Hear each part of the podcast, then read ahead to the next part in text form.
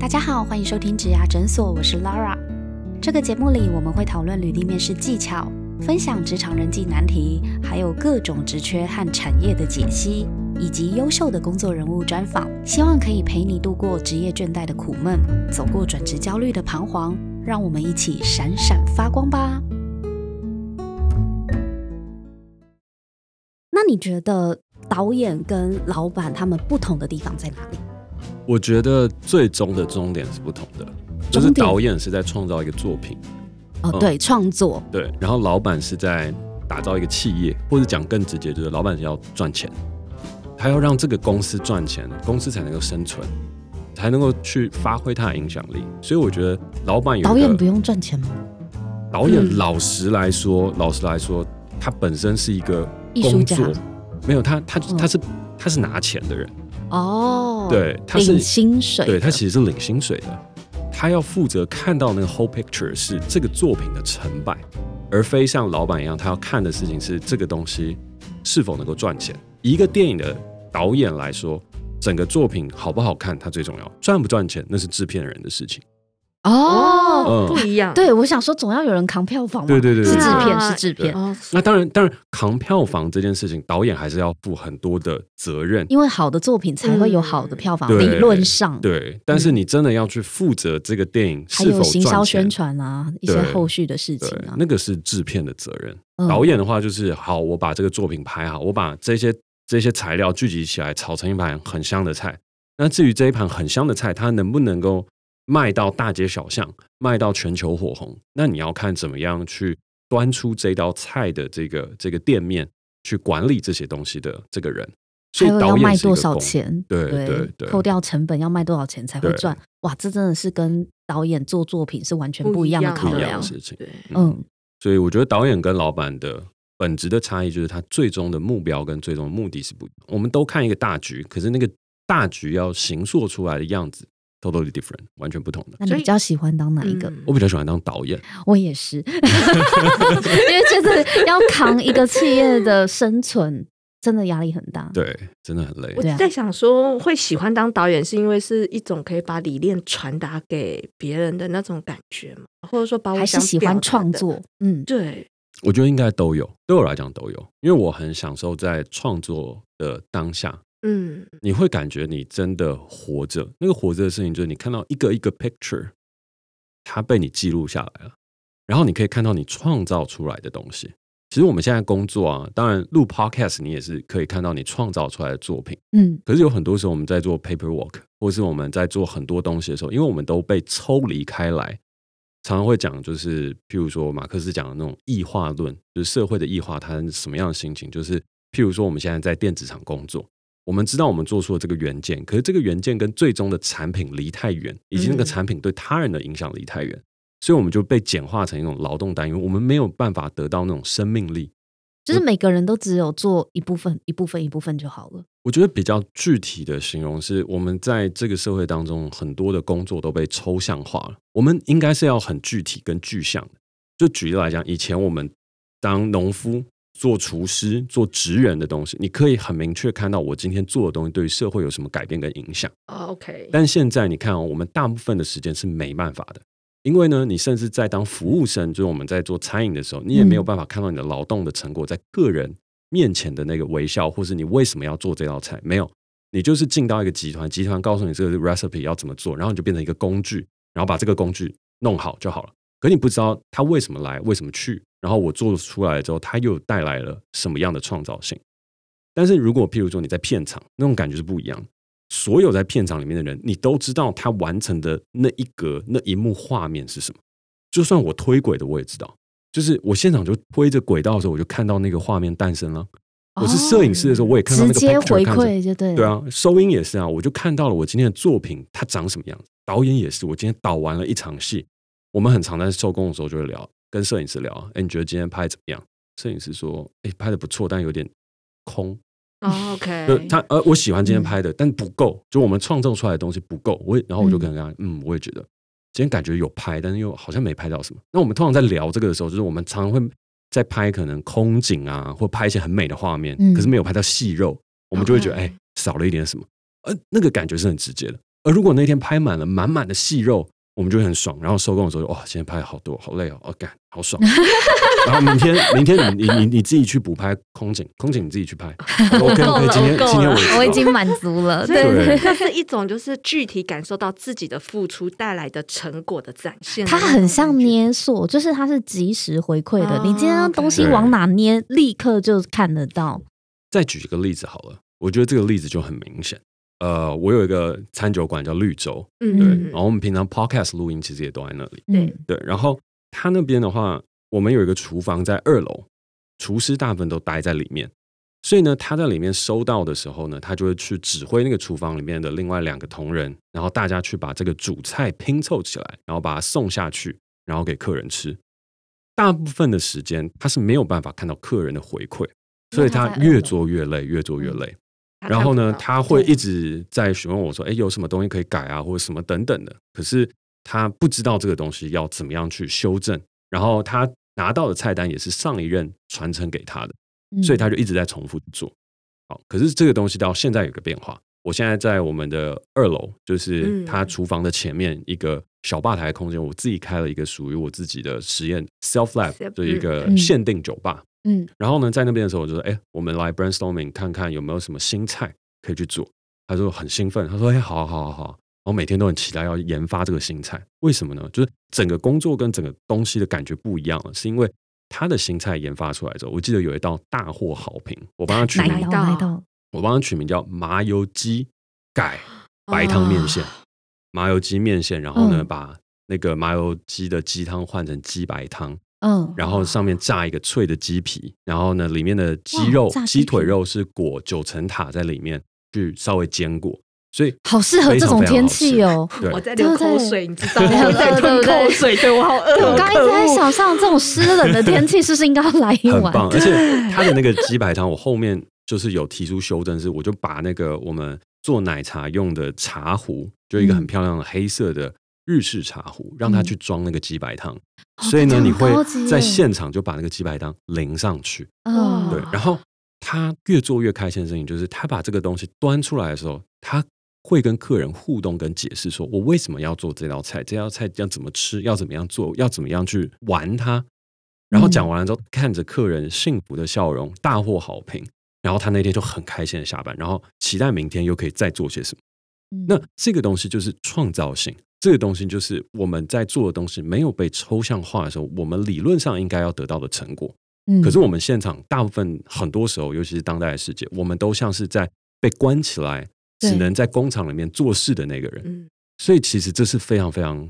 可怜的。像我，我也不知道我们录了一百多集的 podcast，到底我们的听众朋友喜不喜欢。所以呢，如果在听这一集节目的你呢，别忘了到 Apple Podcast 帮我们的植牙诊所呢打上评分或是留言，哦至少告诉我们你怎么想嘛。嗯对我们，嗯我多期待跟你们的互动。我我已经不要求五星好评了，你爱给几星就给几星。对，但是呢，希望你可以多跟我们一些互动，跟给我们一些鼓励。嗯很渴望回馈吼。对啊，因为他嘉凯导演说的时候，我的心里两行泪啊，就是我好像也是在做着，我都看不到我的听众他到底听到这一段他有什么样的反应。所以，如果你对嘉凯导演啊，或者是对我们过去几集的来宾啊，有哪一段话他是触动到你的话，可以透过私讯或者是透过 Apple Podcast 的留言让我们知道。所以我觉得这也是一个蛮大的差异啊，就是导演在做的事情是很有创造性的，然后他是很有现场感的，然后他得到的回馈是非常真实的。但老板其实没有，老板的工作他其实也是蛮抽象性的，因为嗯就像我现在手上的可能三间公司 Cellpick、Self Token 跟 Self Space，嗯呃，老板在做的东西的时候，他大部分其实是要看他的财报去决定你的成败，对啊，这是一个很实都要等际的事情。财报出来。对，嗯所以 review 财报的时候变成我最辛苦的时候，因为我要召集大家说，哎，我们来检讨一下这个财报，然后我要去跟会计去讨论，哎，为什么今天这个科目会比之前多了那么多钱？然后在董事会上面做月报，然后他得到最好的奖赏就是，哎，我们今天赚钱了。但是那一种嗯赚钱的喜悦对我来讲，它不是我真正驱动我的动力。所以做老板这件事情对我来讲反而是比较辛苦。就是我今天可能来的路上也才跟我们的同仁在讨论，就是我到底是商务人士还是我是懂商业的创作者。所以真的要去讲话，我不是商务人士，我是懂商业的创作者。这边举例来讲哈，就我我自己发生过的例子是，呃，我们周边有一些同期的、呃、创业者，其实他们的速度比我快很多，当然也有。很也是新快就挂掉的。新创嘛，嗯。对，但是很多的 startup 在同期的时候都有蛮多蛮厉害的人，他们现在还活着，而且持续走下去。举例来讲，嗯。像是贝壳放大的大韩，大韩对，嗯。其实我们差不多时间创业的，然后还有那时候是台湾 bar 的 Howard，嗯。然后现在他去做萨泰尔，然后萨泰尔他做完他也退下来了，他就开始去当他的 producer。就是那一个时期，我觉得台湾的新创环境是很有趣的，有很多很棒的公司，其实都在一四年、一五年那个时候嗯创立，然后到现在蓬勃起来。对，那如果以同期来讲的话，我发展速度不是特别快，因为我有跟大韩讨论过一件事情，就是我觉得你是真正懂商跟懂管理这个人，而我的话是我只是会这件事情，所以我们本质追求就会不一样。然后我公司在 funding 到一一定的阶段之后，我就会选择暂停，嗯我要去选择别条路，它是更适合我去做创作，然后去把这些东西价值发挥的更大。你，我觉得你的本质比较像创作者啦，对，嗯，然后现在公司定位，我也就跟所有人讲的很明确，我就说我不是那种募资型的，募资的这条路其实对我来讲不是最好的。可是我有必要去募资吗？没有，因为我拥有其他的条件。举例来讲，如果我现在做的这个圣人大道的影集版本，这整个 IP 持续走下去，它变成了一种类似漫威宇宙，或是嗯它具有一个 IP 宇宙观的，那我自然而然赚到的钱不会比他们少。而一个 IP 所盈利出来的营收表现也不会比他们差，嗯。所以我当老板的这一件事情，我有自知之明，我不是 founding 复制 model 类型的老板。我要做的事情就是把我把这个 IP 打造成一个全世界都买单的事情，嗯，然后我要靠这个赚钱，你是在打造 IP 的人，对，嗯。而不是在创造一个 business model 然后复制出去的人。策划拍《圣人大道》的时候啊，嗯，你其实也做了蛮多的创举，是结合电影本身跟线下的一些商品的一些结合。你可以告诉我们为什么你有这样子的一个想法，以及你当时做了什么吗？呃，二零一八年那时候在做圣人大道的时候，其实应该是在一七年就已经开始这整个 project。然后那时候我就嗯有想的事情，因为刚刚有聊到嘛，我不是 funding 类型的人，就我没有要做一个 business model 复制出去，我是比较有创造性，然后我想要去打造 IP 的。嗯所以那时候我所提出跟我觉得很酷的一个概念事情是，那时候 crypto 刚起来，就是虚拟加密货币，嗯不像现在 NFT 啊、crypto 这些，嗯大家已经是讲到讲到烂掉了。那时候是非常非常新的一个概念，但是我认为那个是未来。我认为说，在未来当中，大家可以一起共同拥有一个 IP，然后一起共同发挥我们的力量，甚至是时间，甚至是劳力，我们可以去打造一个共同的梦想。所以在那个时间的时候，我就说好，那我就要来做一个线上线下整合在一起的电影。那这个线上线下是什么呢？也就有点像是刚刚有可能有提过的沉浸式娱乐的那一种概念跟想法。呃，电影里面他在讲述一个故事，是年轻人想要去翻转这整个资本主义的不公平，然后发行虚拟加密货币，打败这个中心化的金融世界。嗯因为这也是我们很有感的嘛，就是嗯钱不管我们再怎么赚，都是向上流啊。只要你是打工阶级的，只要你是劳工阶级的，只要甚至你现在是所谓受薪阶级的，你永远没有办法赚到钱，这是一个已经确定的事实。因为现在都是 centralized，所以只要 centralized，所有的钱就是我们讲财力跟权力，世界上最主要互为表里的两大力量，它都会一直不断的集中。你不管再怎么努力都没有用。所以在电影里面，他就透过了区块链的创业，然后想要去发起一个新的挑战，就是改变这个体制。嗯。那当然后面的时候也遭遇了很多困难，被骗，然后被背叛，嗯。然后呢陷入了一个复仇的道路。它是一个商战电影、啊，对。对嗯。对，然后最后结局很精彩，大家可以上网去看，就是嗯。My Video 啊，还有很多平台都看都有到。对。那在现实世界呢，我也真的做了一个 self token，然后这个 self 什么是 token self token 呢？它是一个虚拟加密货币。哦，你也发行了一个虚拟加密货币对币，，在二零一八年的时嗯候，大家都还不懂的时候，我有发了虚拟加密货币，还有 NFT，就是现在最红的这些。然后呢，其实是那它可以用在哪？其实应用范围蛮广的，就是当年什么任何的 crypto 其实都没有应用价值，就是真的。那时候 Bitcoin 和 Ether 就是这些 cryp- crypto 你是买不到东西的，你只能嗯 trade。不能做任何事。我我只对我只能够买那个货币，可是这个货币可以应用在生活上，几乎没有上没办法哈，对对他没有嗯办法去小七买一个什么咖啡。可是，对，我们那时候做 soft token 的时候，因为梦想蛮大的，所以我真的把应用场景也都打造了出来。所以那时候只要有赞助的人拿到 soft token，他基本上就可以拿那个 soft token 去换电影票，而且那个电影票是全台湾的电影票都可以，因为我们跟 Easy 电影那边合作，哇，所以它就会变成一种线上的一个一个一个一个交易。然后它不一定要看圣人大道，但是只要是换对电影票都可以。都可以。所以你真的落实了它可以在生活中的应用。对嗯，而且那时候我们还更猛，更猛的事情是我们开发出了一个有点类似像是一种代理系统，就是虚拟加密货币它很交易是很麻烦的，就是你要花很多的钱。就譬如说你转移一笔账，就是在 Ethereum 以太坊上面转移一笔账，你可能就要花可能一趟高铁票钱，对，几百块到哦一两千块，可能会是要的。现在手续费就真的很贵，嗯但是我们那时候做的方式就是，好，我们发这个虚拟加密货币，然后呢，我们开发出了一个在脸书 Messenger 里面的一个应用程序，然后呢，你可以把这些虚拟加密货币存进去，变成一种代理的系统，然后你就可以在这边跟商家合作，进行快速而且安全的交易。所以那时候我们大概全台也合作了二三十个店家，所以它然后是你可以方便欸。所以它真的可以落实到数位支付了，对不对？电子钱包了，可以，对啊，不然之前的好像都是存着，也不知道要干嘛。就觉得它很虚啊。而且因为我自己也有店嘛，所以我其实在开发那个 POS 系统的时候，就是这个虚拟加密货币投射到脸书的这一整块的支付系统的时候，我们做了蛮多的测试，而且我要求很高，就是你不能够比信用卡刷卡慢，就是你整个用户你一定要体验。快，一定要对快，因为那是大家已经熟悉的，所以我们那时候投入了蛮多的时间跟精力去开发这整套可系统。是可是我觉得你真的是走在非常前面的人呢、不管是科技或是艺术面都是。我也就真的觉得，我其实，在一八年一起，应该是说，